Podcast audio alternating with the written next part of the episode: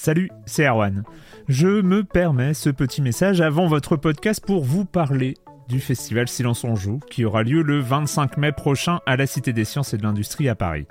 De 10h à 22h, on vous prépare une journée qu'on espère passionnante avec des discussions, des débats au cœur même de la Cité des Sciences et une soirée mémorable dans un grand amphithéâtre. La billetterie est ouverte, le lien est dans la description des derniers épisodes et vous trouverez aussi un lien vers la programmation.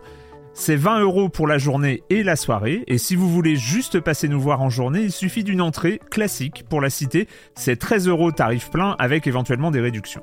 C'est la première fois qu'on organise un truc pareil et on espère vraiment que vous répondrez présente et présent. En tout cas, nous, on a très envie de vous croiser de rencontrer celles et ceux qui nous écoutent chaque semaine. Rendez-vous donc le 25 mai et je vous laisse avec votre épisode de Silence en joue ou de la bande-annonce ou de Gâchette gauche ou de Dans la boucle. Enfin bref, bonne écoute. I'm Sandra, and I'm just the professional your small business was looking for. But you didn't hire me because you didn't use LinkedIn jobs. LinkedIn has professionals you can't find anywhere else, including those who aren't actively looking for a new job but might be open to the perfect role, like me. In a given month, over 70% of LinkedIn users don't visit other leading job sites. So if you're not looking on LinkedIn, you'll miss out on great candidates like Sandra. Start hiring professionals like a professional. Post your free job on linkedin.com/achieve slash achieve today. Silence en joue, Erwan Cario, bonjour.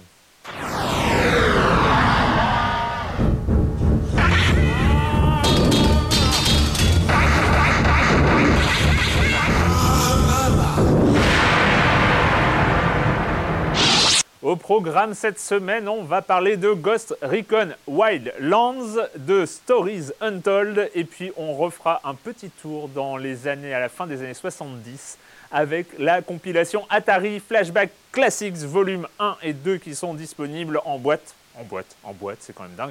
Et en téléchargement sur euh, les différents stores. Voilà, et euh, le comme des comme Monsieur Fall, vous connaissez le reste du programme et je commence en accueillant deux de mes chroniqueurs favoris. Joël Métro, bonjour Joël. Bonjour. Et Patrick Elio, bonjour. Bonjour Erwan. Euh, on commence avec toi, Joël, avec un départ, un départ de l'industrie ou en tout cas d'un des plus gros studios au monde, euh, Mhm. Voilà, un départ, voilà, c'est un monsieur qui nous annonce. Alors, pas sa retraite, son dé, mais. pas- Ah si, pas- il, annonce son retirement. Alors, je, je- je doute un peu qu'il va prendre sa retraite, ce, ce jeune homme. Il s'agit de Christophe Balestra, qui est voilà, le français donc, qui est euh, parti. euh, qui, est, qui est parti donc, dans les bureaux dans les, à, Santa Moni- à Santa Monica. Et qui, euh, et qui avait voilà, accompagné en fait, euh, Naughty Dogs pendant euh, à peu près une dizaine d'années. Et là, il y a le 8 mars, il nous a annoncé sur, sur un poste de, blog, il nous a annoncé son départ et qu'il allait voilà, partir pour des ambitions, enfin pour des projets personnels et pour satisfaire d'autres ambitions.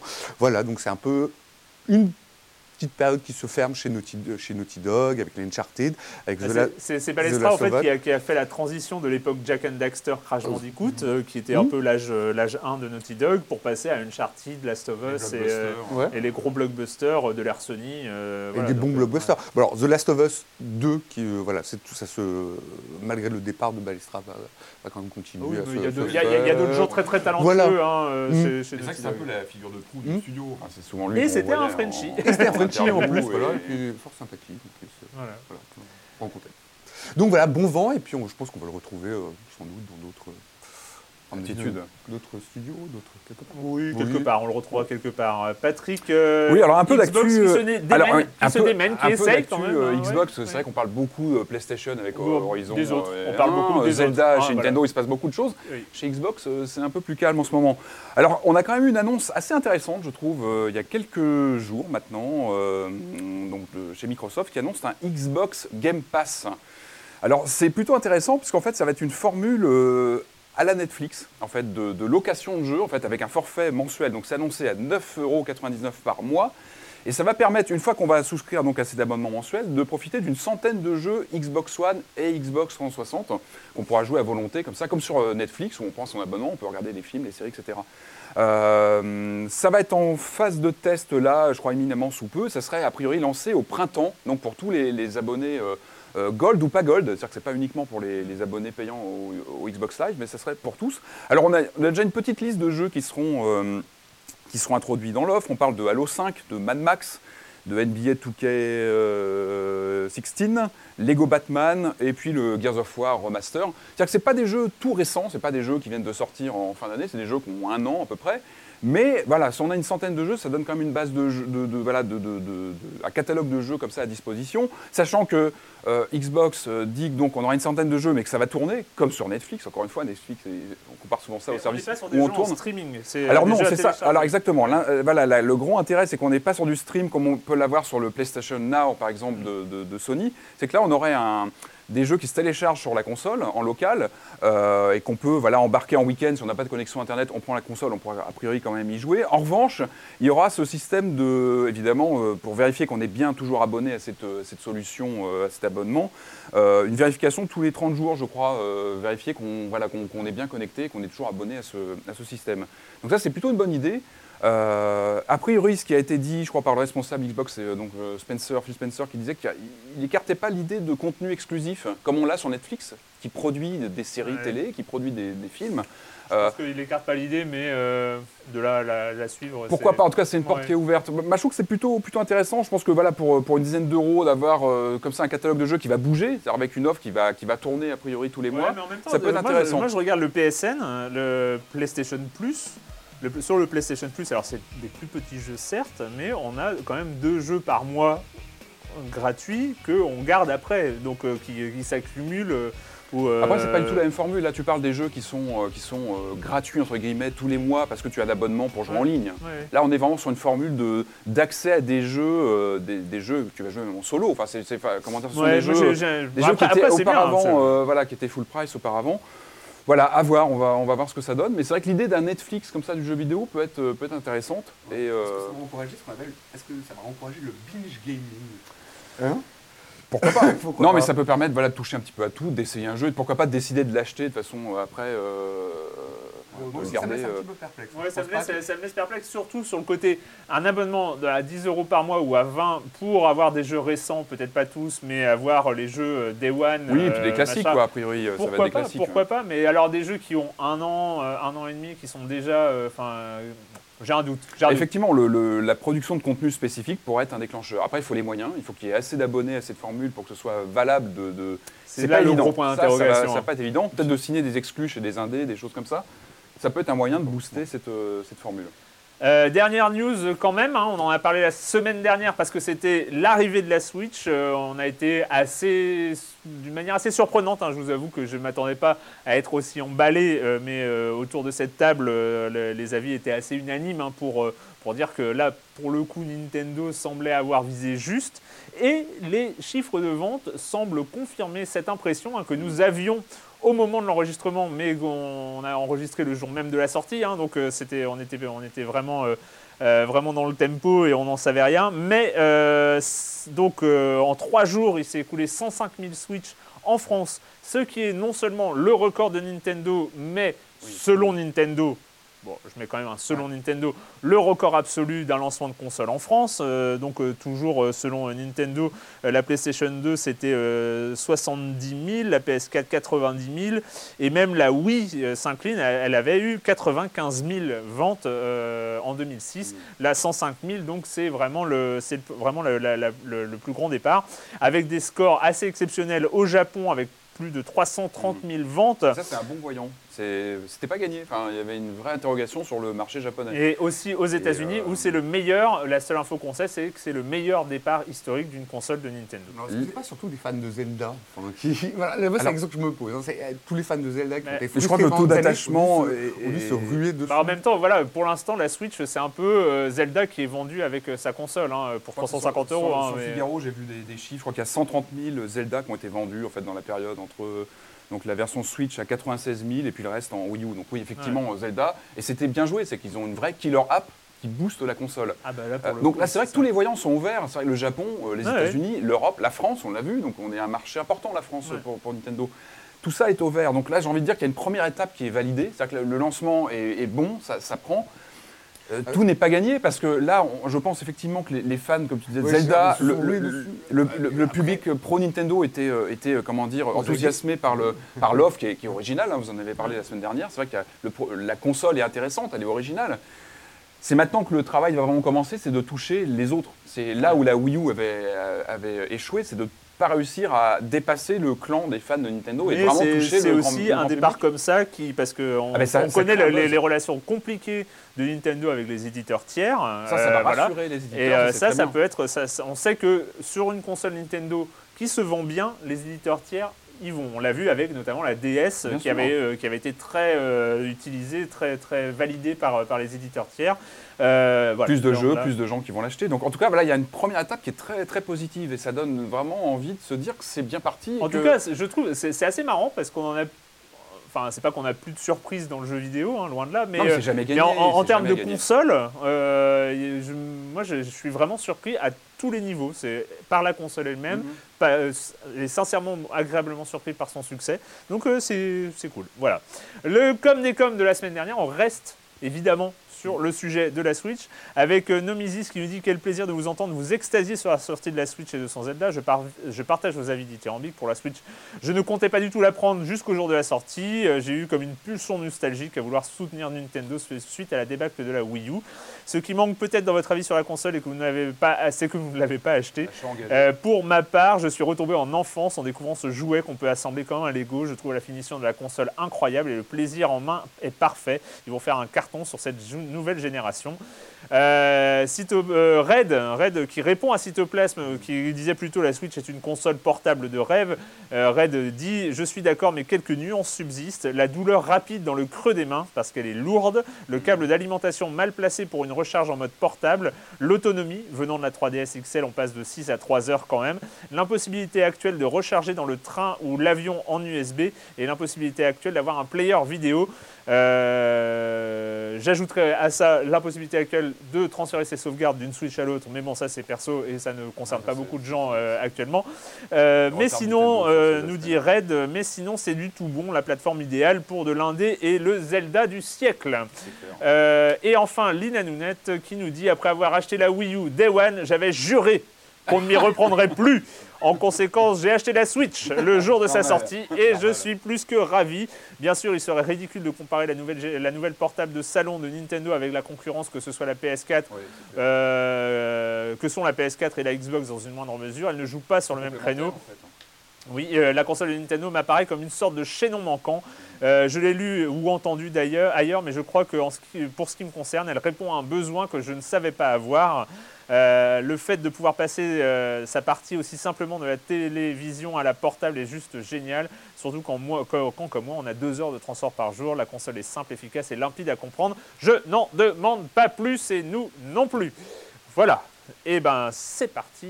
Par ailleurs, ah, on va passer parce qu'on aurait on pourrait en parler. On pourrait faire une deuxième émission sur la Switch, mais ce ne va pas être le cas parce que nous allons partir sur un jeu euh, euh, dont la beauté est inversement proportionnelle à mon envie d'y jouer, euh, qui est Ghost Recon Wildlands.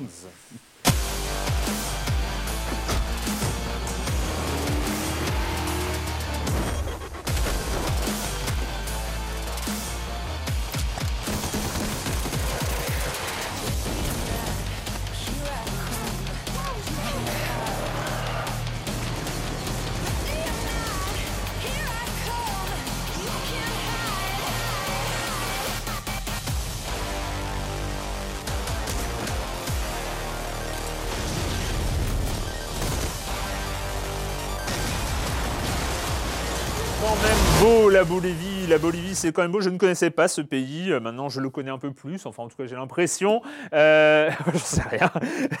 non, c'est beau, c'est beau, c'est beau.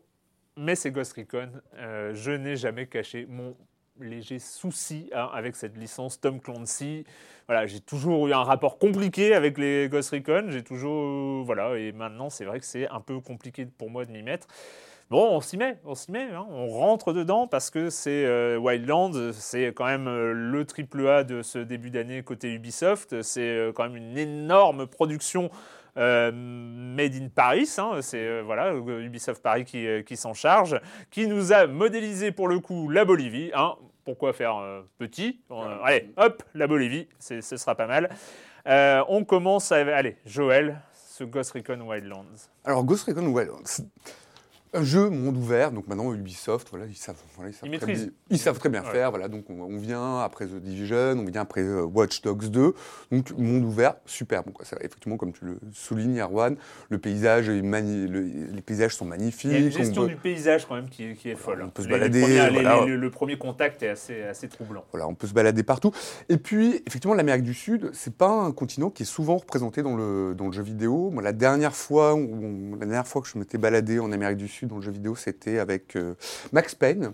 Qui, euh, qui était. Oui, Max Payne avait dans les fa- dans le, dans le 3, voilà, dans les favelas de, de, de- de En fait, Rio. le, le- le- le truc, c'est que dans le jeu vidéo, surtout dans les jeux vidéo de, un, peu, un peu guerriers, hein, comme ça, il y a les régions. hein, donc, euh, on, on sait que le Moyen-Orient, on est sur du terrorisme islamiste Oui, bien.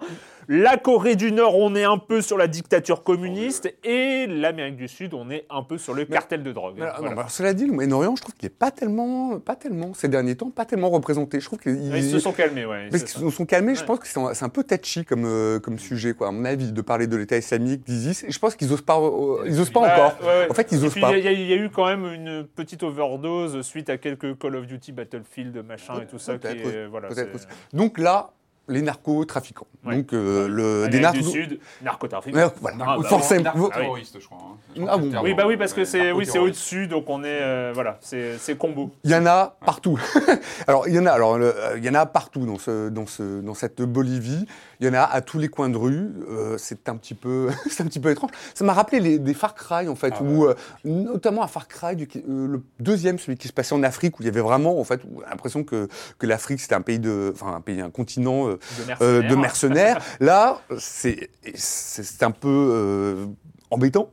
Enfin, moi, ça m'embête un petit peu de voir la Bolivie représentée ainsi. Alors, je parle pas encore du, du gameplay, ça, on va y venir, mais de voir la Bolivie représentée ainsi. Ce qui ça- n'a pas plu, on va faire une petite Alors, oui, aparté, bon, on le fait, pas pas plu plus. euh, à la Bolivie, à la Bolivie elle-même, qui- à à la Bolivie elle-même, en fait, qui a demandé en fait à, à rencontrer l'ambassadeur, euh, l'ambassadeur français pour lui remettre une lettre euh, de, de plainte, enfin pour remettre une lettre de plainte euh, à Ubisoft, disant, euh, disons que ce jeu, euh, voilà, qui se réserve toutes les actions légales pour poursuivre le jeu, qu'il trouve que effectivement représenter la Colombie La sous la, la Bolivie sous la, voilà, sous la férule d'un gouvernement corrompu, c'est pas terrible. Effectivement, je trouve ça un petit peu un petit peu gênant.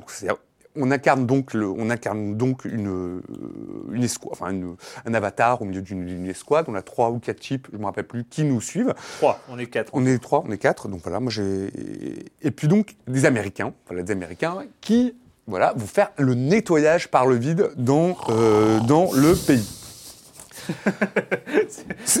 Tom Clancy, Gros, voilà. quatre Américains, la Bolivie, euh, là, c'est. Le jeu est vraiment, par rapport à la Bolivie, est quand même très méprisant. C'est-à-dire qu'ils ont beau dire, ils ont beau dire dans les interviews, euh, ah mais on voulait représenter l'âme de la Colombie. La Bolivie. Le- Alors Non, je pas, je sais, il y a des cartels de drogue. Euh, oui, Il y a des mais en cartels de drogue, non, pourquoi forcément, Je pense à la Colombie, effectivement, parce que je trouvais que je, alors, je pense à la, Col- à la Colombie par rapport à, Narco- euh, à la série Narcos, Ah, ouais. où là je me suis dit, la série Narcos était beaucoup plus intéressante en termes de euh, comment dire de mettre en relation tous les, comment dire, les, les acteurs du, du narcotrafic. Par exemple, dans le jeu, il y a une, euh, on a différentes factions. On a des, euh, donc on a des, euh, une, espèce de faction paramilitaire qui va nous poursuivre, tels euh, tels les policiers dans, dans GTA, avec des espèces d'indices de, de, de recherche. On a des révolutionnaires, des Les révolutionnaires. Qataris.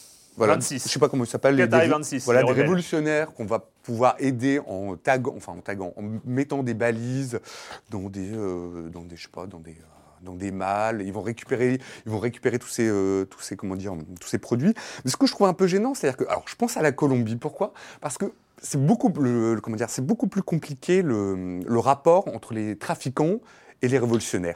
On sait bien qu'il y a eu, par exemple, comme en Colombie, entre les, euh, entre, entre les FARC et le, narco, et le narco- narcotrafic, il y a eu des accointances. Je veux dire, les, les révolutionnaires ont aussi euh, Mm. accepté l'argent du, du, euh, du, narco- du narcotrafic. Là, dans le jeu, c'est pas, c'est dans le jeu, c'est pas du tout présenté ainsi. C'est vraiment très, c'est blanc, c'est noir, quoi. Puis euh, voilà. Parlons du game, enfin, parlons du gameplay. C'est bien fait, c'est très bien fait. Effectivement, on a des missions, on a des missions principales où on va, euh, voilà, c'est un devoir plus ou moins s'infiltrer ou y aller, euh, ou y aller au, voilà, au, au- pas au bazooka, mais euh, à la méthode forte. c'est bien fait, mais à part ça, il n'y a rien. quoi. C'est-à-dire, c'est pas. Les personnages sont très peu introduits. Nous-mêmes, on n'a aucun attachement euh, à, cette, euh, à, cette, à cette escouade qui a des dialogues euh, Ouais, très, euh, pas très, euh, pas très, aucunement intéressants. Je- J'ai été très, très gêné dès le début du jeu euh, par la représentation. En fait, on, on tombe la première mission, on tombe sur, à l'intérieur d'une maison. Alors, ce qui est très bien fait, c'est-à-dire qu'on peut se balader dans, dans les maisons, à l'intérieur. C'est une des premières fois où je trouve que dans un jeu, dans un monde ouvert, on peut autant se promener dans des, euh, dans des maisons. Dans des maisons, on tombe sur un charnier, des corps étendus sous le sol. Et je trouvais que c'était dégueulasse. Je trouvais que c'était infect. Pourquoi ils sont là? Pourquoi euh, pourquoi on n'a pas d'aide Pourquoi on nous les présente de manière aussi crue? On ne sait pas pourquoi. Je trouve que c'était aussi un mépris par rapport aux, aux Boliviens. quoi. Je, pas du tout, pas du tout aimé. Euh, voilà. Après l'émission, euh, ce- ce- voilà, il y a des territoires. Donc euh, ce- cette Bolonvie est constituée en différents territoires qu'on va, euh, voilà, qu'on va Il faut libérer. démanteler, Voilà. démanteler le cartel Qu'on petit va- bout par petit bout. Voilà, en fait, qu'on va hein. libérer les uns après les autres. Ça reste assez, euh, assez traditionnel. Des missions très diverses, mais qui vont finalement devenir assez répétitives. Des missions d'escorte, des missions de enfin, choper des convois, d'arrêter des convois, des missions de... Alors ce qui est pas mal, des missions de largage aussi, de... parce qu'on peut se balader euh, dans différents véhicules. Alors moi j'aime bien, j'ai essayé le tracteur, je trouve ça pas mal en fait. non, mais pourquoi Oui, le tracteur, on peut faire le tracteur, mais bon, il y a aussi les avions, les hélicoptères. Les motos, les- euh, Voilà. On repense à Cause aussi, mais sans le grain de folie de Cause. Là, c'est. euh, c'est. Patrick, hein. C'est triste. quoi. Ouais, ouais, non, Enfin, je, je suis assez d'accord avec ce que tu dis. Moi, moi, j'ai jamais été un très bon client pour euh, Ghost Recon, pour la, pour la série. C'est vrai que moi, j'ai toujours trouvé ça plutôt technique. C'est vrai que c'est des- la racine de Ghost Recon, euh, qui est sorti en 2001, je crois, sur PC. C'est vraiment du jeu tactique par équipe, donc qui est plutôt euh, austère, hein, qui est pas forcément très funky. C'est vraiment pour les spécialistes. Moi, j'ai un copain qui jouait beaucoup, je le voyais jouer. Il faut s'accrocher, c'est très technique. Le moindre faux pas est très punitif. Enfin, voilà, c'est une série, mais qui, a su évoluer. Je me rappelle de, du euh, Advanced Warfighter qui était sorti, je crois, en 2006 euh, sur euh, Xbox 360, qui, était, qui commençait à évoluer, qui était beaucoup plus action, qui était très spectaculaire. C'est un des premiers jeux, je crois, de la, sur Next Gen à l'époque. Il commençait vraiment à, à montrer une orientation de la série vers autre chose, de quelque chose de plus accessible. Et là, moi, j'étais vraiment surpris par, euh, par ce Wildlands parce que voilà, j'avais tous ces, ces images de jeux assez austères et pas forcément euh, très funky. Et, euh, et en fait, moi, je suis, tom- enfin, je suis tombé sur un, sur un Far Cry. Moi, j'adore Far Cry. C'est une de mes séries que je, je trouve euh, fabuleuse. Et, et- et- et je trouve qu'il il ressemble vraiment à un Far Cry. On retrouve beaucoup d'éléments. Euh, on a vraiment l'impression de jouer à un Far Cry en troisième personne, enfin en, vue troisième personne. On retrouve le, le côté monde ouvert euh, gigantesque. On retrouve les différentes missions à droite à gauche qui s'enclenchent. On retrouve les di- un peu moins présents les animaux. Alors on n'a pas la chasse. On n'a pas, la- le- voilà, on a- on pas ce côté chasse qu'on a dans, dans les Far Cry. Mais en, en fait, il y a un jeu complètement décomplexé. Alors c'est vrai qu'il faut passer, il faut vraiment passer outre ce, ce- comment dire, ce, ce vide scénaristique, comme tu disais, qui, qui est troublant. C'est vrai qu'on est projeté euh, dans un, dans- avec ces quatre personnages qui sont transparents. C'est vrai qu'à un moment, j'avais quelques heures de jeu et je me suis rendu compte que je connaissais pas les trois mecs qui me suivaient depuis un moment. euh, J'étais en solo. Ils me disaient les trois types, même mon perso que j'ai- passé un petit peu de temps à créer parce qu'on a un petit éditeur de, de création de personnages. Finalement, je les connais pas, on se parle, ils m'envoient des vannes et je les connaissais pas. Je me suis rendu compte que j'avais très peu d'affect avec eux. Donc ça, il faut vraiment passer outre ce, ce côté aussi brut de décoffrage du, du scénario, comme vous disiez. Puis au bout de quelques heures, tu connaîtras pas davantage euh, la finalement, mais, mais finalement, alors finalement, ces personnages, on, finalement, on s'en fout, on, on les- éclipse, et je on se rend compte que c'est vraiment euh, ce jeu en monde ouvert où finalement le héros c'est le terrain de jeu, Euh, et les, les personnages, même les personnages principaux qui sont censés quand même être importants, ils, ils disparaissent. Et c'est vraiment la carte qui est l'héroïne de ce jeu, c'est l'environnement, et, et- et c'est vraiment ce qui ressort de de- c'est un jeu d'espace où vraiment on a ce et là c'est vrai que c'est assez fort parce qu'on a une, enfin, on a une taille assez monstrueuse. Donc il y a ce côté vraiment de où c'est l'univers qui est mis en avant qui est très joli. Il est, il est photoréaliste il y a des moments où on s'arrête on regarde c'est vraiment très joli. Il y a des- hein. on peut même se balader dans des recoins comme ça euh, et il y a, y y a ce côté aussi, euh, du coup, euh, il y a ce côté un peu décomplexé par rapport. au- moi, j'ai une vision plutôt euh, sérieuse des Ghost Recon. C'est vrai qu'en général, c'est plutôt quelque chose de sérieux. On connaît l'univers Tom Clancy qui est plutôt euh, militaire, etc. Là, il y a ces espèces, voilà, il y a ces, tentatives de blagues entre les personnages. Et finalement, il faut passer outre ça. Bah, à un moment, je me suis dit, je me suis rendu compte, à un moment, j'avais pris un, un pick-up et j'avais mes quatre bonhommes dedans et on mitraillait dans un, dans un village. Je me suis dit, mais en fait, c'est l'agence touriste, en fait. On est ce groupe de personnages comme ça. Il y a un côté finalement, on se retrouve dans un, ouais, dans un, dans une sorte de, voilà, de jeu d'action comme ça qui, une fois qu'on commence à passer outre, qu'on oublie le, voilà, le, scénario, on rentre dans le gameplay, et là, on, voit qu'il y a des choses qui marchent vraiment bien. Il y a ce côté euh, ouvert du, du- de l'univers, évidemment, mais le côté aussi ouvert des missions qu'on a aussi dans les Far Cry. Et là, on a vraiment ce, pour moi, c'est une sorte de, de- de spin-off de Far Cry, vraiment orienté multijoueur, qui est vraiment fait pour être à 4. Et là, on retrouve euh, ce, ce plaisir qu'on a d'aborder une mission à sa façon, à 4, quand on a un, je sais pas, on a une base, aller, euh, on a quelqu'un à aller extraire d'une base où on doit aller chercher un renseignement. On est à 4 et là, on peut vraiment l'aborder comme on veut. Et là, c'est là où vraiment il y a ce gameplay qui, est- qui est bien rodé. où On sent qu'il y a ces, il y a ces, bah, Ubi connaît très bien ce- ce- ce- ce- cette façon de faire des, des- des- comme ça des missions ouvertes. Et là, ça marche vraiment bien. Il y a un côté fun à s'accaparer les missions et finalement se faire sa propre histoire soi-même. C'est vrai qu'on, ces personnages finalement vides, et ben on s'en moque et on, on vit les missions elles-mêmes, on vit oui, les l'action. missions sont pas, comment dire. Moi, je trouve que le jeu n'est pas à construire une histoire. Enfin, autant je trouve la, comment dire, le, le, le précepte d'Ubisoft de faire des jeux ouverts où on, est maître de sa propre histoire. Je trouve ça très intéressant. Mais là, ça fonctionne. Autant ça pouvait. Dans Watch Dogs 2, je trouve que ça fonctionnait. Il y mais là, plus- ouais, le scénario était plus. mais là, plus du tout. Mais là, plus du tout. Mais là, plus du tout. Il y a pas. Alors, de- alors, moi, je voudrais juste revenir. C'est-à-dire que je trouve que le jeu est daté. C'est-à-dire que daté idéologiquement même. En fait, parce que je repense à hum, la guerre contre la drogue, contre la ne marche pas, enfin n'a pas marché. Même en fait l'ONU, l'ONU, comment dire, en avril 2016 avait acté ça en fait, le- en disant, bah non, bah là ça ma- ça marche pas. Je veux dire, on dépense des euh, on dépense des millions, des millions pour euh, pour lutter contre euh, contre le narcotrafic, mais on fait aucun effort, mais on fait pas assez d'efforts sur la prévention, sur la prise en charge des euh, des usagers. Effectivement, je trouve que le jeu, mais c'est un jeu qui c'est un jeu qui aurait pu être fait pendant l'ère Reagan quoi. C'est-à-dire pendant euh, c'est un jeu qui est en retard qui est en retard qui parle de qui qui, qui idéologiquement c'est un jeu réac et en retard quoi. Qui parle d'une qui- époque révolue. qui pense, en fait, c'est clair que euh, quand, on, quand on se met à la place d'Ubisoft, on, on- on pense, voilà, euh, bon, on, on va pas encore faire de terroristes, euh, machin, on va pas encore faire. Allez, on va faire le- l'ennemi euh, un peu facile qui est le trafiquant de drogue, mais en même temps, même là, c'est vrai que cette espèce de guerre sans fin euh, qui est de buter des grands méchants au Mexique ou, euh, ou en Bolivie ou en Colombie ou je ne sais où, alors qu'on fait rien pour l'appel d'air, la, la demande, la demande qui vient des États-Unis, qui vient du, qui vient du Canada. Bon, c'est un peu, il y, a- ce côté un peu effectivement ce que tu dis daté. Après, moi, j'ai un souci avec ce Ghost Recon. Bon, je l'ai dit, j'avais pas forcément hyper envie d'y jouer. Euh, j'ai quand même joué. Euh, j'ai trouvé le premier contact super beau. Très impressionnant techniquement. Euh, moi, ce que j'ai adoré, c'est euh, les, les premiers objectifs où euh, tu sais que ton objectif est dans, 8, dans, dans 3 km et en fait, tu arrives en haut d'une montagne et tu vois ton objectif en haut de la montagne suivante. Il y a un côté comme ça, un peu vertigineux, à voir ces distances un peu folles qui, tu vois, quand s'affichent. tu prends à- un hélicoptère aussi. Quand, Quand tu tu prends un à, ou un hélicoptère. avion où tu, tu vois les, les surfaces. Mais- euh, Et pour revenir sur ce que disait Joël, je le trouve sinistre. Je le trouve. euh, T'as pas envie d'être là. T'as pas envie de jouer un Américain qui vient sauver la Bolivie contre un trafiquant de drogue. T'as pas envie de. euh, je, je trouve ça triste d'avoir fait tout cet effort inconcevable pour, euh, comme ce que tu dis, le, le- le héros c'est le territoire, le héros c'est la bah, carte. Bah, on, le, on, extrêmement- on- on le maltraite, ce héros. Mhm. On maltraite, on maltraite tout ce travail incroyable qui a été fait sur la Bolivie. Je trouve qu'on le maltraite avec ce jeu. Je dis pas que c'est complètement con de vouloir faire un jeu d'action là-dedans. Au contraire, faisons un jeu d'action. Mais euh, voilà, c'est.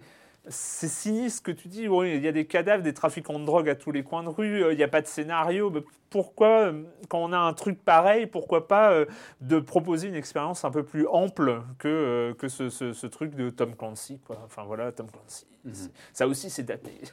ça aussi, c'est années 80, Tom Ouais, Clancy. ouais.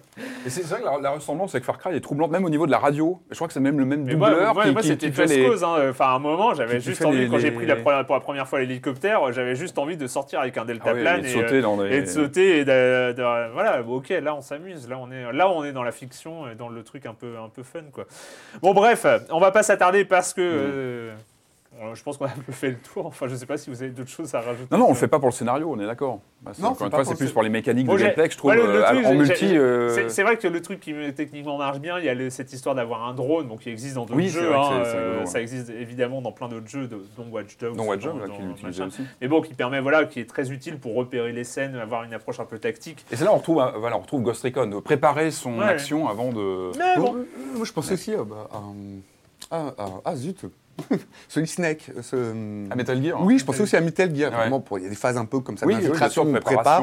Mais bon, action, mais- etc. Mais ouais. il n'y a rien d'original, c'est-à-dire Mm. c'est le Ah jeu prend des- du gameplay par-ci par-là, et puis bon, rassemble tout. Très bien, c'est très bien fait, mais après... Il pourrait pas euh, faire genre un, un- un DLC, un anti-DLC, c'est-à-dire euh, un jeu en enlevant du contenu, tu sais, genre en fait où euh, on, on te propose un Ghost Recon sans Wildlands ou, un- ou un Wildlands sans Ghost D'ailleurs, tu te Recon. baladerais juste en fait. Ça, tu ouais, en fait, un, un anti-DLC, tu vois, tu enlèves du contenu. Tu- je, je veux plus des cartels de drogue, je veux me balader dans la Bolivie. Ça pourrait être pas mal, ça. Non, donné, tu ranges ton idée. arme, tu peux te balader sans, sans trop de, problèmes. hein, Tu de pas les. Non, puis- non, mais bon, on parle de la drogue, puis vraiment, la drogue, il y a plein de choses à raconter. Il y a, il y a cadavres et toute tout, une, t'as pas il y a toute une géopolitique, il y a toute une. et C'est ça que je comprends pas pourquoi ils sont. Là, c'est moi, pour moi, c'est l'échec du monde ouvert. Ils auraient pu faire quelque chose de.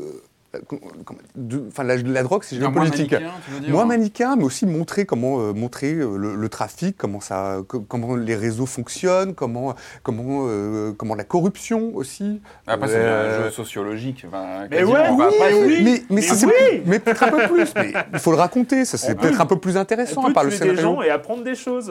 hein. Voilà. Parler avec les gens. C'est pas, c'est pas antinomique.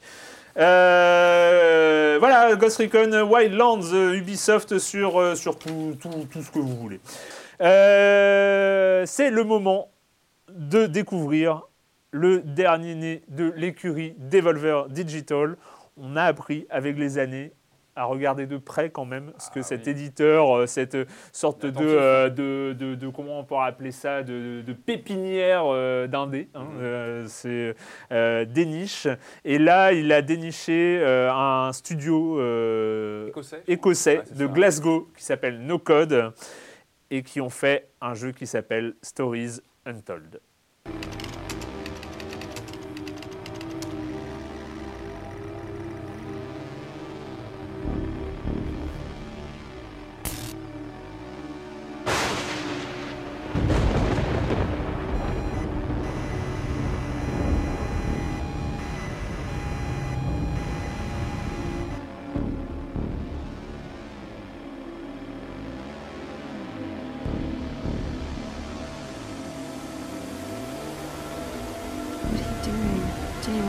Je ne m'y attendais pas. Je ne m'y attendais pas à être encore une fois euh, scotché par une nouvelle manière d'appréhender une histoire dans le jeu vidéo. On a été gâté ces dernières années. On a été gâté avec, euh, avec les walking games euh, que, que pouvait être, euh, je ne sais plus, j'ai peu le nom, mais euh, là où on rentre dans la maison, là, euh, on joue la nana qui revient chez elle. euh, ah. oui. euh, dire, euh, Ah oui, bien sûr. Ah, voilà, on n'a pas le nom. Ça va nous revenir.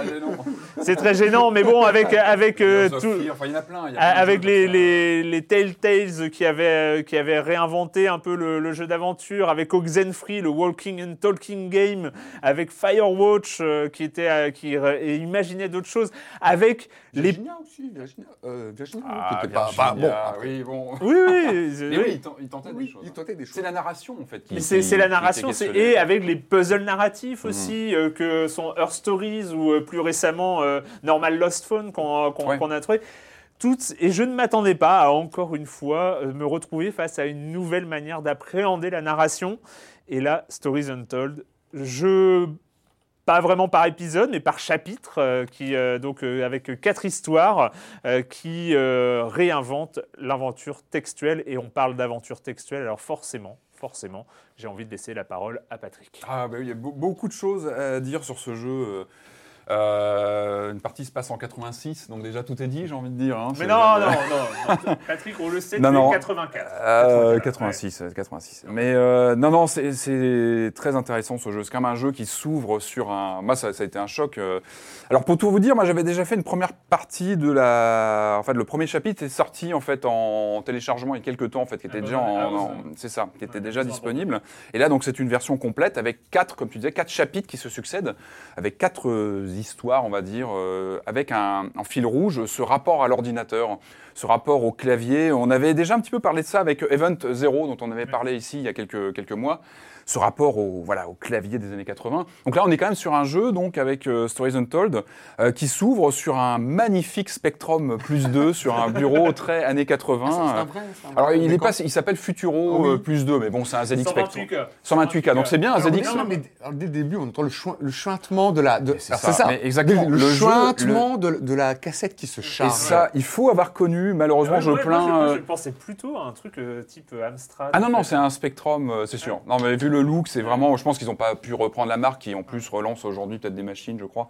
Enfin, en tout cas, voilà, c'est un ZX Spectrum plus 2 avec le- l'écran à tube à côté qui, qui saute un petit peu, l'écran un petit peu baveux. Comme tu disais, il y a ce. le- je crois que le premier son qu'on entend dans le jeu, sorti, chargement passé le générique, c'est un chargement de cassette. Vous avez, vous avez connu Avec... ça? Ah, mais- non mais- Ah ouais. Et nous Ouais, sommes ouais. ravis d'avoir connu ça. Moi, je, moi je, je- à la limite, je plains les, les plus jeunes qui ne connaîtront pas ce plaisir d'avoir un, Les un 10 jeu. minutes- non, mais 10 vrai, euh, chargement. 30. Moi, c'était 20 ou 30 sur Amstrad. ça, Et- mais, mais, mais, oui, mais attention.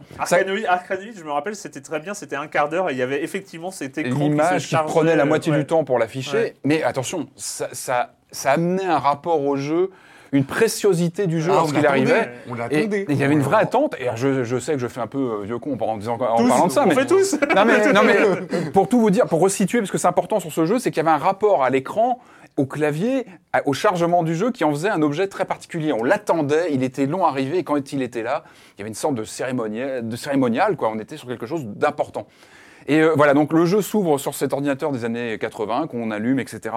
Et puis on est sur un, donc sur une interface purement textuelle. Donc euh, mise en abîme dans l'écran, puisqu'on on est à l'écran, on a cet ordinateur affiché, ce petit décor bouge un petit peu, et puis on a cet écran, et donc l'interface va retrouver, en fait, on utilise notre clavier du monde réel, comme Event Zero d'ailleurs, et on va taper des ordres euh, textuels, comme à la bonne vieille époque des jeux d'aventure euh, textuels du début Alors, des petite années 80. Précision, euh, petite précision euh, importante, euh, le jeu pour l'instant n'est pas traduit. Oui, en Donc euh, c'est un jeu en anglais non sous-titré en français Mais- et il faut mettre les commandes en anglais, anglais. sachant qu'il y a quand même un nombre limité de commandes importantes à connaître. Mais euh, Pour en avoir fait quelques-uns, l'anglais n'est pas très compliqué dans le jeu. Il faut un petit peu connaître. J'ai envie de dire, même pour ceux qui apprennent l'anglais, moi, je me suis aussi mis des coups de pied aux jeu fesses. Non, mais pas pour ce jeu, mais quand j'avais 10-12 ans, euh, je me suis mis à l'anglais aussi pour comprendre mes jeux d'aventure en anglais. Je me rappelle Mind Shadow, un jeu d'aventure. Bah, je voulais comprendre ce qui se passe à l'écran, donc ça m'a aussi aidé. Donc ça, ça peut être aussi. On doit le mettre dans toutes les écoles ce jeu. Voilà. Non mais non mais voilà, ça peut. Non mais voilà, il faut pas se bloquer là-dessus. C'est de l'anglais qui est plutôt abordable. Et puis au pire, vous prenez un dico à côté. Et puis ça peut aider aussi. C'est c'est- ça fait partie de l'apprentissage. Donc on, on se retrouve dans ce jeu des voilà où on est plongé dans cette euh, cette scénographie des années 80 et puis ça bascule parce qu'on est sur un jeu donc sur cette- ce premier chapitre euh, jeu d'horreur. C'est un jeu d'horreur. Donc on Le chapitre s'appelle The House Abandoned. Exactement. Donc où on incarne un personnage qui se rend dans une maison qui lui a été chère dans son enfance, qui va l'explorer. Et c'est là que le jeu, euh, on va essayer de pas trop spoiler parce qu'il y a des choses qu'il faut vraiment découvrir à l'écran. C'est oui, difficile. de- difficile de en pas tout cas, ce qu'on peut dire, c'est qu'il y a une vraie mise en abîme du joueur. C'est là que j'ai trouvé que c'était très fort. Le tour de force de ce jeu, c'est de, de nous mettre, nous, en tant que joueurs, en train de jouer à un jeu euh, chez soi, sur son ordinateur, qui simule un jeu des années 80, où on, so- on va soi-même apparaître dedans. Enfin, il y a une mise en abîme assez, assez incroyable. Et, euh, et C'est qui un tour pose. de force. hein. C'est un tour de Un force. tour de euh, force. The House Abandoned. Donc le, le- le premier chapitre, qui donc était déjà disponible, était déjà jouable Ouais. avant, a été un peu remasterisé Oui, je crois euh, pour, euh, touché, pour, ouais. pour- pour ce côté-là. Euh, pour tout vous dire. Les débuts, euh, voilà, on découvre un peu cette interface textuelle. Moi, j'ai du mal, à a- trouver, j'ai Alors, du mal euh, à trouver le générateur. Bon, euh, voilà, il faut. bon, Ah, après, c'est- ah oui, il faut préciser que rien n'est indiqué. C'est-à-dire qu'on n'a pas de, tu- il n'y a pas de tutoriel, il faut alors- vraiment être, faut vraiment Pour ceux qui s'y sont essayés, chercher. surtout, surtout, et c'est un euh, hyper important, look around. Regardez autour regarde de soi. Voilà. C'est la fois- première chose à chaque fois qu'on arrive dans un endroit. Et avec ça, avec le look around, normalement, on s'en sort. Franchement, euh, pour en avoir fait quelques-uns des jeux d'aventure textuels, celui-ci n'est pas très compliqué. Il n'y a pas d'objet, euh, tout est plutôt bien indiqué dans la description des, des obje- des- des lieux. Comme tu dis, il faut toujours regarder ce qui est autour de soi. Et en général, les choses importantes à détecter sont dans le listing des choses qui nous entourent. Il n'y a pas de choses complètement tordues. Il faut juste voilà, apprendre à manipuler euh, les objets qu'on nous montre euh, autour de soi. Et, euh, et C'est alors, question d'habitude. le tour de force, c'est que au bout de euh, cha- chaque, chapitre, hein, il y en a quatre, on va dire, chaque chapitre joue un peu plus d'une heure. Enfin, ça faisait bon si on est bloqué ou pas, tout ça. Euh, mais le premier chapitre, au bout de 20-25 minutes, il y a un truc qui se passe. Mhm. Et là, on est à la limite du génie pur, euh, de- Oh. de- d'un- d'un d'un truc, moi. Alors qu'on joue à un, un jeu, une sorte de mise en abîme de jeu textuel, mais l'interface de jeu est textuelle, euh, j'ai rarement été aussi mal à l'aise, Parce que, mais parce que ce qui est très fort, c'est aussi, que aussi crispé sur un jeu que là, alors que c'était un jeu textuel. Et j'en revenais pas d'être dans cette situation-là où j'étais, mais vraiment tendu, j'étais en tension vis-à-vis du jeu. Mais après, C'était- on, on sent, mais- alors, on sent un vrai malaise dans le jeu. On sent, Un alors, malaise, mais- un ma- on sent un ma- un très- alors, c'est quatre. Alors, vous l'avez pas dit, mais alors, c'est quatre histoires. La, la tagline, c'est quatre histoires, un cauchemar. Ouais. Voilà, parce qu'il faut bien, il faut bien. Et ce que je trouvais très fort dans le jeu, c'est que les- ces quatre chapitres sont vraiment entremêlés les uns avec les autres. On Ouais. va avoir des éléments. C'est dur hein, de ne pas parler du jeu sans trop. C'est brillant. On va avoir des éléments brillant. qui se répondent, qui se répondent donc dans les, entre les chapitres. Le quatrième, le dernier, va un peu nous révéler ce qui se passe, Oui, ce qui, une histoire. Qu'est-ce qui s'est passé? C'est quoi ce, c'est quoi là, ce cauchemar? Là où c'est brillant, c'est euh, encore plus parce que parce que c'est la force du jeu vidéo, c'est la force de, de cette interaction qui fait qu'on se souvient des choses, on se souvient des actions qu'on a fait. Et en fait, euh, le quatrième chapitre donne une cohérence incroyable à l'ensemble. Et surtout, euh, c'est un peu c'est un peu comme si on se retrouvait dans un Usual Suspect, le film. Non, dites pas trop, faites attention. Non, non, j'en dis absolument pas trop, mais Usual Suspect, on connaît. Enfin, je vais pas Ah ouais. spoiler Usual Suspect quand même, hein, on, a, on, a, on a le droit maintenant. Euh, mais euh, avec, avec, avec le Kaiser Soze, où il y a plein de détails et où, et, et où le film est obligé de faire les flashbacks pour qu'on comprenne à, à, à quel détail euh, se rapportent les choses. Enfin, et, et là, non, il n'y a pas besoin. C'est-à-dire que chaque phrase, chaque chose, on se dit, mais oui, c'était ça. Mais oui, et mais oui, il y avait ça. Mais oui. Et, et on se souvient comme ça. Et, et, et tout le- l'ensemble, Stories Untold, euh, se retrouve à être d'une cohérence absolue. Et c'est absolument Mais le, fascinant. le- le principe est très intéressant, je trouve, parce qu'on est, on est sur un jeu fait en 2016 ou de 2017. Euh, ce qui est intéressant, c'est qu'il met en scène euh, les limitations d'un jeu d'il y a 20 ou 30 ans, même aujourd'hui, et qu'il en joue dans la mise en scène. C'est ce qui fait la force, en tout cas, du premier chapitre. Comme tu disais, il y a, il y a des sursauts, il y a des choses qui vont se passer, parce qu'il s'amuse avec les codes. Enfin, je, crois- je crois que c'est la première fois qu'on voit un jeu mis en scène dans un jeu de cette manière, hein, euh, à mon sens, hein, je me trompe peut-être, mais il, il s'amuse des limitations de ce genre. Qui, comme tu dis, est un jeu purement textuel, avec aussi sa capacité. Enfin, il faut se rappeler, moi, moi j'ai vécu des choses formidables avec des jeux d'aventure textuels à l'époque, parce que tout se passe dans l'esprit. Et ce qui se passe dans ce premier chapitre notamment, euh, la force qu'on lui donne, c'est aussi parce que tu mets beaucoup de toi, et ça c'est Ah le oui, propre du jeu, d'aventure textuelle. c'est d'autant plus fort dans, dans l'écriture de ce jeu, c'est que les, les- comment, les descriptions sont très spartiates, très courtes. On n'est pas sur des longs fleuves de texte.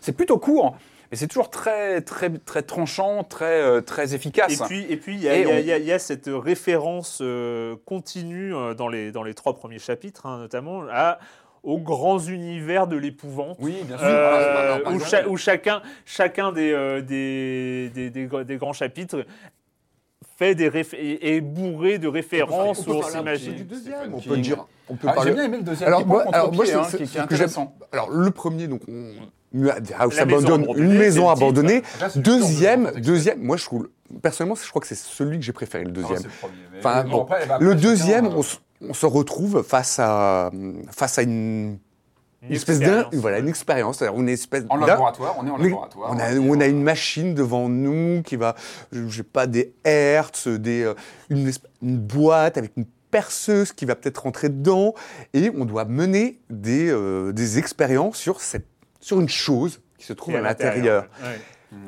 Malaise, malaise. Et je trouve que c'était euh, très, enfin, ce deuxième est très fort. Alors, Les trois, Et- non, les quatre. Est-ce que vous dites bon alors c'est pas seulement un jeu d'aventure textuelle, c'est-à-dire que c'est pas seulement on n'est pas seulement face à un écran, il y a aussi plein de Oui, choses, plein de choses, plein de paramètres sur lesquels on va agir, plein C'est de un jeu autres très beau. écrans. C'est un jeu Ah oui. très beau. Ah Surtout, oui, il fallait l'indiquer parce qu'on se dit euh, jeu d'aventure textuel, on est face à une internet. Non, non. Non, Le jeu est magnifique. Ah, C'est euh, un- mise en scène. Bah, Les gens qui ont euh, fait ça connaissent bien leur sujet. Ils Ah connaissent bien, je pense qu'ils en ont pratiqué. Les gens qui ont fait fait ça parce que j'ai envie de les citer. Parce que c'est Ah oui. John McKellan, c'est Omar Khan, c'est Geoff Angus et c'est Graham McKellan, donc le frangin euh, du Alors- premier.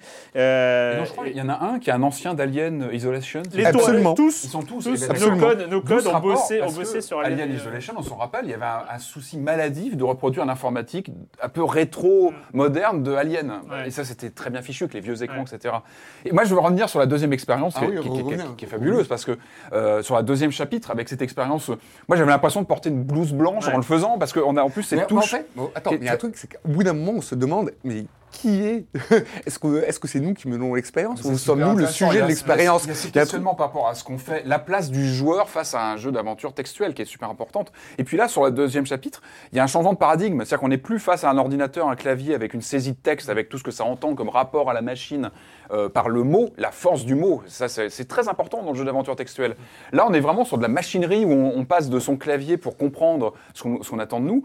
Et il y a ce geste avec le- la touche stab, je crois, où on passe de son ordinateur à, aux éléments de l'expérience. Et je trouve qu'il y a une dynamique comme ça où, on, en fait, on utilise l'outil informatique euh, dans une aventure. Enfin, il y, a, il y a vraiment un rapport, encore une fois, à l'écran, à l'information. Et puis, et puis, il y a- Sach- sach- enfin, sachant que dans cette deuxième expérience, on est guidé par, euh, Une par, voix. par une voix off assez euh, Oui, voilà qui donne qui fait bah, un peu dur, froid dans hein. le qui fait froid dans le dos qui fait très neutre qui fait froid dans le dos.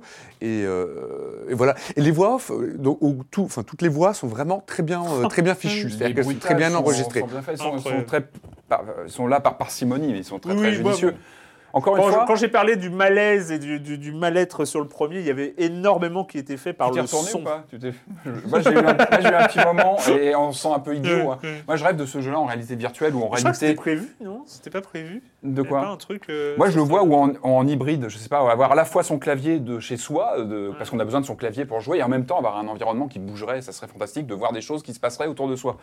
Euh, non, il y a- c'est marrant parce que l'habillage fait très Stranger Things, que moi je. Alors, Mais alors, attention, euh, il faut pas tomber dans le cliché. Pour moi, ça va bien plus loin que Stranger Things, que moi j'ai moyennement apprécié. Moi, j'y vois plus des, des références à la, la- comment dire, à Twilight Zone, à la quatrième Ouais. dimension, Black Mirror aussi pour le rapport à, à- à l'écran, à la façon dont on perçoit l'image, etc. Mais très, moi, j'ai vraiment pensé à la quatrième dimension dans ce rapport à Ouais, ce côté euh, un petit peu, euh, un petit peu acide, euh, voilà, au scénario. Oui, c'est vrai que c'est assez. ouais, quand tu dis acide, effectivement, c'est assez crispant et crispant. Et on se demande toujours qu'est-ce qu'on attend de nous et qui. Oui, oui, sûr, non seulement ce- qu'est-ce qu'on attend de nous et qui est-on. Ouais. Enfin, on se pose sans cesse ces questions au cours du, au cours du, des quatre, cha- enfin, des quatre chapitres. Surtout les trois premiers. Et puis, et, et- et- et le fait est aussi que, donc on a parlé de la narration, vous avez parlé de- de- des aimants. Ce qui est fou, c'est que donc on a, on a sur les trois premiers, même sur les quatre dans l'ensemble, on a vraiment, on a vraiment des univers différents dans, dans chaque chapitre. Et puis on a aussi un, un gameplay différent dans, dans chaque chapitre. Avec le premier où on est on, est sur une pure interface de narration, hein, où il faut tout- trouver les actions à faire pour avancer. Le deuxième euh, où on est dans, le, dans une phase d'interaction, euh, notamment avec les éléments du décor, euh, qu'est-ce que- qu'est-ce qu'on fait, comment on conduit une expérience scientifique. La troisième où on est dans une phase d'énigme. Et là, ça faisait longtemps. C'est compliqué. Hein. ouais, Les énigmes ouais. sont, elles, elles sont elles compliquées sont compliquées, elles sont Impressionnant, compliquées mais limpides en même temps. C'est-à-dire qu'on sait, on sait très vite ce, ce qu'on doit faire. À ce moment-là, On, les- on consulte, on consulte des microfilms pour avoir des informations, pour remplir des codes et, et tout ça. Et de toute façon, à ce moment-là, on est déjà assez mordu par le jeu pour se dire je continue. Je lâche pas l'affaire parce que. Autant, euh, autant vous dire que si je suis fatigué, on sait qu'on enregistre le matin, certes, mais c'est aussi que j'ai passé, j'ai j'ai juste perdu ma nuit euh, sur. euh, je me suis couché beaucoup trop tard euh, avec ce Stories Untold parce que je n'ai pas pu le lâcher. Il fallait que j'arrive au bout. ouais. Et, euh, et- et j'ai été, mais euh, voilà. Je pense, je pense qu'on n'a pas dévoilé, hein, en, en tout cas dans Ah, cette vraiment émission, on n'a pas dévoilé non, le scénario euh, et on ne va pas le faire. mais il faut il pas. faut- Alors, je- moi, j'ai quand même petite réticence et je trouve que le quatrième chapitre, donc qui, qui va un petit peu rassembler tout ce qu'on a euh, vécu, tout ce qu'on a ressenti et de, qui va rassembler aussi les éléments du de la grande histoire, je trouve qu'il n'est pas assez bien euh, ficelé. C'est-à-dire qu'il aurait pu être un petit peu plus, euh, peut-être un petit peu plus punchy et peut-être un peu moins. euh, a un petit, un petit cliché quand même. Alors là, je veux pas entrer Ah, dedans. moi, je- alors, je trouve que c'est un peu Après, sur je, la fin. je, mais je bon. sais pas. Moi, je suis rentré dedans. Je suis rentré dedans et j'ai trouvé ça particulièrement, euh, particulièrement fort. on fait. retrouve ce C'est- frisson, encore une fois, du- de l'informatique des débuts, où on est devant ce- cet ordinateur qui est beaucoup plus rigide qu'aujourd'hui. Aujourd'hui, Mm. dans les interfaces de jeu, on est habitué à avoir une machine qui nous aide, qui nous, qui nous, qui nous prend par la main. Là, on est face à cet analysateur, cet analyseur syntaxique qui est plutôt, qui est plutôt raide et qui est pas facile. D'ailleurs, il manque quelques petites choses. Moi, je trouve qu'il n'y a pas d'inventaire, par exemple. On est habitué normalement à faire i en un inventaire. Parce que c'est pas très compliqué, ça, qu'il n'y a pas de, il y a pas de, de- de difficulté au niveau de l'inventaire. Mais encore une fois, on ressent ce- dans, tous les chapitres on- ce- cette petite fulgurance qu'on trouve la bonne commande. Et ça, ça c'est très précieux. C'est vraiment ce qu'on ressentait, moi je me rappelle à l'époque, quand on trouvait, après des heures de recherche, face à une énigme ou un- l'ordinateur qui attend une commande, et quand on la trouve, il se passe un truc en tant que joueur. On a, ce déclic, et là on le retrouve dans ce jeu. Il y a ce moment où on rentre à bonne commande, et hop, on avance. Et ouais, ça fait plaisir quoi, de se dire, ça y est, on avance. Et c'est. euh, ouais. je trouve que ça renoue vraiment avec cette sensation de voilà des débuts de l'informatique et du rapport à l'ordinateur qui est très très spécial. Et Où, fran- euh, franchement, franchement, pour euh, là, Stories Untold, euh, bon, il faut, il, il faut une certaine maîtrise de l'anglais, pas, pas absolument, il faut pas être faut- fluente. Hein, c'est voilà, il faut, savoir, Ouais, faut savoir écrire des. C'est 10 euros. C'est 4 chapitres, euh, ça se joue en un peu plus de 4 heures. euh, Ça dépend, et fois, euh, oui, voilà, ça, dépend hein, de, de la vitesse à laquelle on va. Euh, moi, je vous le dis, hein, c'est, c'est, euh, on est un peu au niveau de Her Story euh, dans, dans- dans cette manière de- d'impliquer comme ça, de, de- de- d'être complètement aspiré par, un, par, par une histoire, par une manière de raconter les histoires. Moi, j'ai, j'ai- j'ai trouvé ça simplement brillant. euh, et, et surtout, c'est super réconfortant. Parce que c'est- je me rappelle encore d'une période où on se disait après, les, après les, à la fin, enfin le, le marasme des point and click, est-ce que le jeu vidéo va encore pouvoir raconter des histoires? Bah merde, on peut quoi. Enfin, on Et peut faites-en et on peut d'autres. encore trouver dis, mais- des nouvelles manières encore et encore de raconter des histoires. Trouver plein de manières de raconter des il histoires. faut continuer sur l'aventure textuelle. On voit qu'il y a vraiment quelque chose à faire. Je sais pas si c'est Euh, aventure textuelle. Non, mais l'aventure mais- textuelle mise en scène comme ça, je trouve qu'il y a vraiment un- là il y a quelque chose qui est, qui est- qui est fort. C'est-à-dire que c'est pas Ouais. purement de l'aventure textuelle, c'est de l'aventure textuelle entourée dans un autre univers. Et c'est ça, que c'est enchâssé dans un autre. écran magnifique. Et ça, et ça, ça marche bien. Stories Untold du studio No Code de Glasgow et édité par Devolver Digital. Et on termine, on termine avec un petit retour en 1976. Rappelez-vous, rappelez-vous, en 1976, J'avais un il y avait l'arrivée euh, des cartouches. Euh, notamment, Mhm. Bon, il y avait eu la Fairchild hein, qui l'avait déjà Ouais, fait bah, avant, mais là, mais c'est bon, c'est c'est vraiment l'arrivée euh, massive des- cartouches avec- interchangeables. l'Atari VCS 2600, qui a quand même laissé une certaine marque hein, dans l'histoire des Ah bah, jeux plutôt, vidéo, ouais. notamment qui a failli planter les jeux vidéo, hein, tout simplement, Le avec le, le crack de 1983. Mais aujourd'hui, aujourd'hui, nous avons la possibilité de redécouvrir une centaine de jeux. Petite bande-annonce.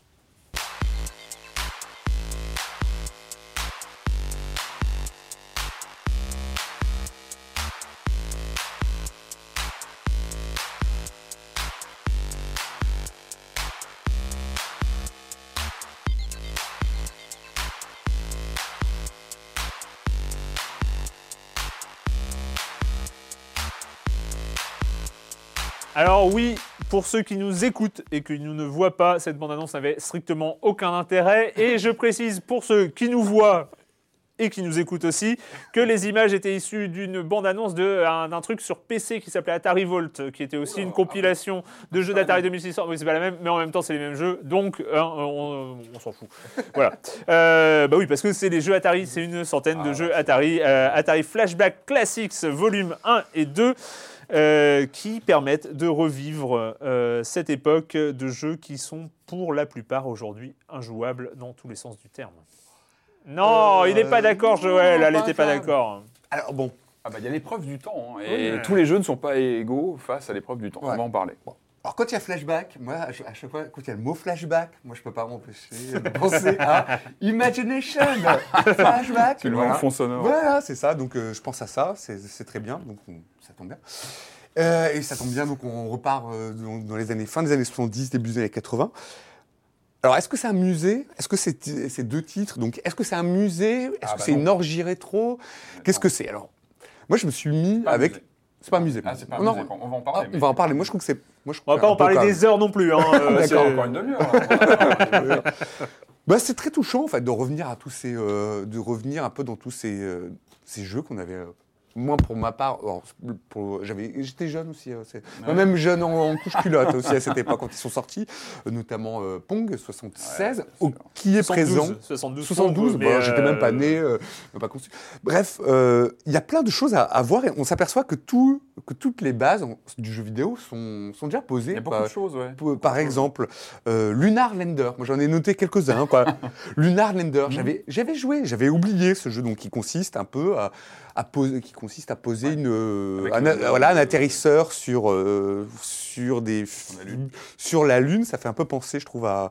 à- Aujourd'hui, on pense à Rosetta, quoi. Rosetta qui Mhm. va se poser sur la, Alors, la je fais, je fais juste une précision par rapport à mon lancement. Il n'y a pas que des jeux de l'Atari VCS Non, il y a de 2600, l'arcade c'est la production Atari Mhm. de cette période-là, avant 1983, grosso Et modo. ça pique, hein, Et ça, quand c'est, on, on a euh, des jeux comme euh, Tempest qui sont à la fois, je crois, en arcade et en 2600, on voit Ouais. le gouffre Ouais. de l'époque. C'est là où c'est intéressant de voir le gouffre entre les bandes d'arcade de l'époque et puis la machine Atari qui était très modeste euh, au niveau de Oui. performance. C'était un des problèmes. Euh, Oui, non, non, non, je- donc j'avais essayé d'autres, j'en ai essayé. Alors, j'ai pas essayé les 100, hein, j'ai j'ai pas encore eu le temps d'essayer les 100. Ah bah ça va non. venir. Ah bah non, mais ça va Un venir. par un, allez, Ça va venir, bah oui, ça prend du temps quand même. Et euh, donc Black Widow, Oui, oui, Très sympathique. l'araignée- une araignée qui est sur une toile. qui- oui, il ouais. était en arcade, je crois. Il était en arcade, il était sorti, il était sorti en visuellement, 80, 82, donc on a carrément une araignée qui est sur qui une toile et qui doit shooter plein de choses. Voilà, c'est bien. Qu'est-ce que j'essaie d'autre? Centipede, Centipede qui a rien à voir Ah avec le film d'horreur, euh, mais euh, c'est un peu une espèce de quoi, Human Centipede, t'aimes pas Ah, c'est pas mon truc. C'est pas mon truc, d'accord. Euh, Centipede, donc voilà, qui consiste, c'est tiré sur un verre qui descend. C'est un peu un Space Invader-like, Ouais. ça ressemble un peu. Qu'est-ce que j'ai essayé d'autre? Crystal Castles, en, en- d'isométrie. Alors, au départ, on a l'impression de diriger un Mickey en fait en talon rouge, en haut talon rouge, mais rien à voir. C'est un, c'est un, c'est un ours. C'est un ours qui s'appelle. C'est un ours, oui. c'est ours, bien sûr. Oui, dans le C'est Bentley en Bear. Voilà. Bentley Bear. hein. Bentley Bear. Donc euh, voilà, très bien. Major, Avo- Major Avoc, Avoc, Major Avoc, Ouais. euh, qui consiste à diriger un astro, une espèce d'astronaute euh, dans un, voilà, dans un Peut-être pas- dédale. Avec, avec une jauge d'oxygène qui descend. Alors moi je pense à Dead Space parce que voilà c'est. Oula, ah oui, oui. oui. Non, mais il y a, Oui, je oui. trouve qu'il y, a y a une parenté avec Dead Space, quoi. On remonte aux origines. Il y a une espèce de jauge d'oxygène qui descend, il faut conduire son personnage. Comme ça. Donc, en fait, je trouve qu'il y a plein de jeux auxquels on joue. On se dit, ah, mais tiens, mais ça rappelle ce jeu-ci, ce Ouais, jeu-là. a Parce que moi, c'est ça que ça m'a vraiment. euh, Le jeu actuel, ouais. ça m'a. euh, Alors, oui, Ouais, c'est- pas, la- c'est pas la première compilation qu'on voit comme ça qui, qui a des dizaines de jeux. euh, alors là, là, sa particularité, c'est qu'elle arrive sur les, les consoles actuelles. Donc moi, j'ai noté quelques petites choses qui la, qui la, singula- la singularisent. C'est que je crois qu'on a un, un filtre visuel, parce que la 2600, quand on la branche sur un écran aujourd'hui, c'est très moche, c'est vraiment très laid. Donc il y a un petit, un petit filtre qui, qui, qui, qui rend un petit peu plus propre les, les, les visuels, quand même très basiques. hein. On rappelle la- l'Atari 2600, on, on revient vraiment aux, aux bases du jeu de, de C'est-à-dire que même quand les adaptations d'arcade arrivaient sur Atari 2600, c'était un C'était problème. c'était hein. affreux, c'était C'était affreux. La Tempest, j'en parlais justement, Dont faire le- la la célèbre adaptation de Pac-Man qui est rendue responsable avec E.T. du crack de 1983. qui était, voilà, qui était très mauvais. Euh, on, on a des fonctions online qui sont pas encore activées parce que je crois que la compilation sort fin mars. C'est- Donc euh, pour l'instant, on pouvait pas. Il y a, des, leaderboards, comme sur les bandes d'arcade en fait, pour pouvoir comparer les, meilleurs scores mondiaux. Et puis de pouvoir jouer en ligne à certains titres, ça peut être intéressant. Et puis il y a, la quantité. Comme tu disais, c'est en deux volumes. Euh, donc on a sur 50-50, ça nous fait quand même 100 jeux. Je crois que c'est la première fois qu'on a autant de jeux réunis euh, autour d'une- machine, d'une époque, euh, d'un constructeur. Donc là, c'est intéressant pour ça. Et puis moi, ce qui m'intéressait, c'est justement aussi ce rapport à l'arcade, d'avoir des versions arcade de certains et le portage de 1600. Donc ça, c'est plutôt intéressant. Alors sur 100 jeux, euh, moi j'en ai lancé pas mal. Hein. Alors c'est intéressant de voir qu'il y en a qui passent plutôt bien l'épreuve du temps. Moi je trouve que j'ai relancé Outlaw, qui était un, un des premiers jeux de David Crane. euh, créateur euh, connu, qui marche bien avec les deux cowboys qui se font face. C'est c'est basique, mais ça marche. Ça marche encore aujourd'hui. Euh, le, le- le jeu de course de chevaux comme ça, où on doit passer des, on doit passer les haies comme ça en multijoueur. Ça marche. C'est basique, mais ça marche encore aujourd'hui. Euh, et puis encore une fois, on est quand même sur des jeux, je crois grosso modo, donc fin 70, on va jusqu'en 90, parce que l'Atari 2600, c'est une ma- machine qui qui a une durée de vie exceptionnelle, qui, qui après, après le, le crack de- des années 80 va rester encore sur le marché à un prix très bas, mais qui va continuer à être là, elle va survivre malgré tout. Je crois qu'on la trouve encore en France en 90. Et donc on a, on a aussi, on, on voit que cette compilation, la- l'évolution euh, des premières productions des- de la fin des années 70 qui sont très moches, très basiques, et on arrive sur les derniers jeux, euh, je sais plus, il y a un jeu d'aventure, je me rappelle plus de son nom, où on a je crois qu'il y a un système de sauvegarde dans, dans la cartouche. On a une vraie aventure avec un inventaire du personnage, avec euh, les jeux commencent à devenir narratifs. Et rien qu'en 10 ans sur cette machine, on voit une vraie progression là en, en une centaine de jeux de décontenu. Alors est-ce que c'est une, euh, est-ce que c'est un musée Non, parce que pour moi, je trouve quand même. si. moi je trouve. Un peu, Alors un cabinet. de- il y a, y un cabinet de il y a le volume, il y a beaucoup de choses. Ce qui est bien, c'est qu'on a les, les scans des manuels en, en Ça, bonne qualité. C'est intéressant. Mais moi, je trouve qu'il manque quand même un contenu encyclopédique. Euh, Il y a des interviews des créateurs qui pourraient être intéressantes. je sais qu'il y avait des vrai. compilations qui l'ont fait à une époque. Voilà, des petits documents comme ça pour nous rappeler plus l'histoire d'un jeu. Là, je trouve que bonus. euh, on a des ouais. manuels. J'aurais voulu un petit peu plus de choses. On a quelques, comme je disais, quelques, quelques op- options sur les jeux qui vont être intéressants sur le online et puis un petit rafraîchissement visuel très léger. J'aurais aimé avoir des, des pu faire encyclopédiques, avoir des petites anecdotes sur chaque jeu. Ça me manque un petit peu à ce niveau-là. Atari, Voilà. Flashback, Voilà. Classics, volume 1 et 2, ça ne va pas tarder à arriver en boîte et un peu moins cher en téléchargement, c'est 20 euros par volume, donc 50 jeux par volume. Euh, voilà, c'est fini pour cette semaine avec les jeux vidéo. Euh, et la question rituelle, hein, à laquelle vous n'allez pas échapper. Et quand vous ne jouez pas, vous faites quoi, Joël? Alors je suis allé, je, lis, et je suis allé lire un, roman qui figurait parmi la liste, qui figurait l'an dernier parmi la liste des, euh, des comment dire, des, des, des- des romans qui concourent au Man Booker Prize pour la fiction. Le Man Booker Prize, c'est un prix qui, euh, qui, comment dire, qui est décerné aux, aux meilleures œuvres de fiction écrites euh, en anglais. Et donc, il était, il moi, il m'a intéressé parce qu'il il se plonge en fait au 19e siècle. Il s'appelle, ça s'appelle The North Water, l'eau du Nord, écrit par un, un Britannique, Ian Maguire. Et ça m'a intéressé parce qu'il parle de la, d'une, d'une aventure à bord d'un baleinier. Il part en 1856 ou 59, au moment où le, l'huile, de, baleine commence à être supplantée par une autre énergie, euh, bah, le, le pétrole, le pétrole qu'on commence à découvrir. Et tout se passe à baleinier. On va voir un affrontement entre, euh, entre le médecin qui est à bord et un type, mais vraiment un sale type, un serial killer qui est à bord de ce baleinier. L'histoire est vraiment assez, assez magnifique parce qu'on s'imagine au 19e siècle comment, la, moitié du, du, du 19e siècle, comment ça devait être d'aller dans l'océan euh, Arctique pour aller ch- chasser de la baleine. Le livre est dur, ça commence euh, par une scène de, de meurtre, de viol. Le livre est bien, bien dur, c'est-à-dire euh, le, côté très ténébreux des âmes, ça renvoie, ça va un peu contraste justement au côté immaculé des, euh, du, du pôle Nord. Et je trouve que c'était assez dur, mais c'était vraiment bien. Quoi. Je, je me suis embarqué.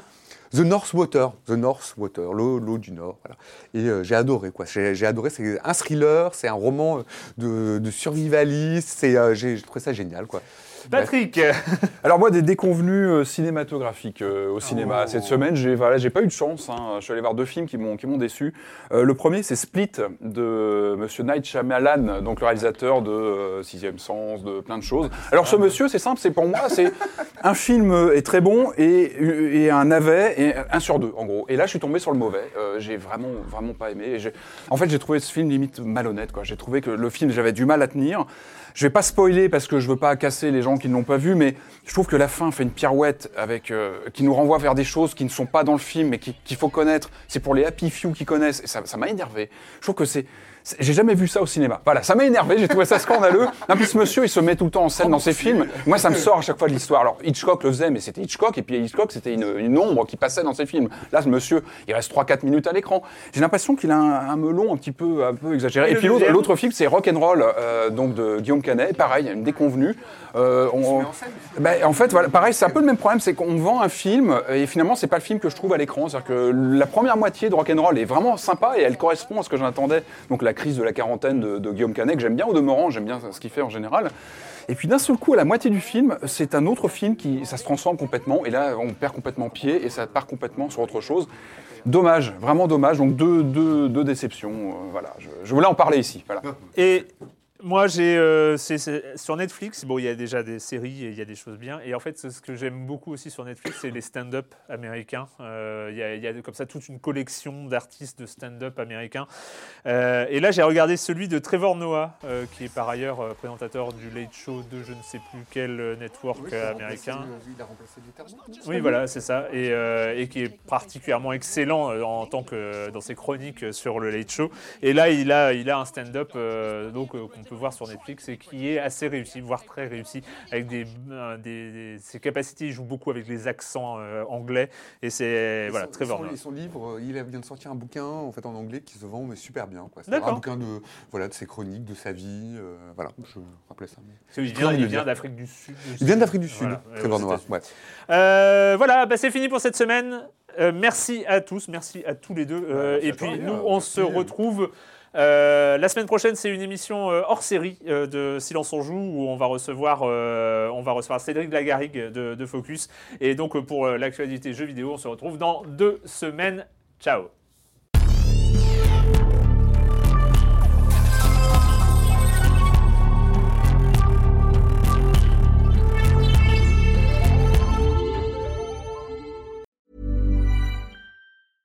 Ever catch yourself eating the same flavorless dinner three days in a row?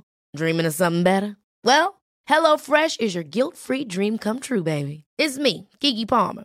Let's wake up those taste buds with hot, juicy pecan crusted chicken or garlic butter shrimp scampi. Mm. Hello Fresh. Stop dreaming of all the delicious possibilities and dig in at HelloFresh.com. Let's get this dinner party started.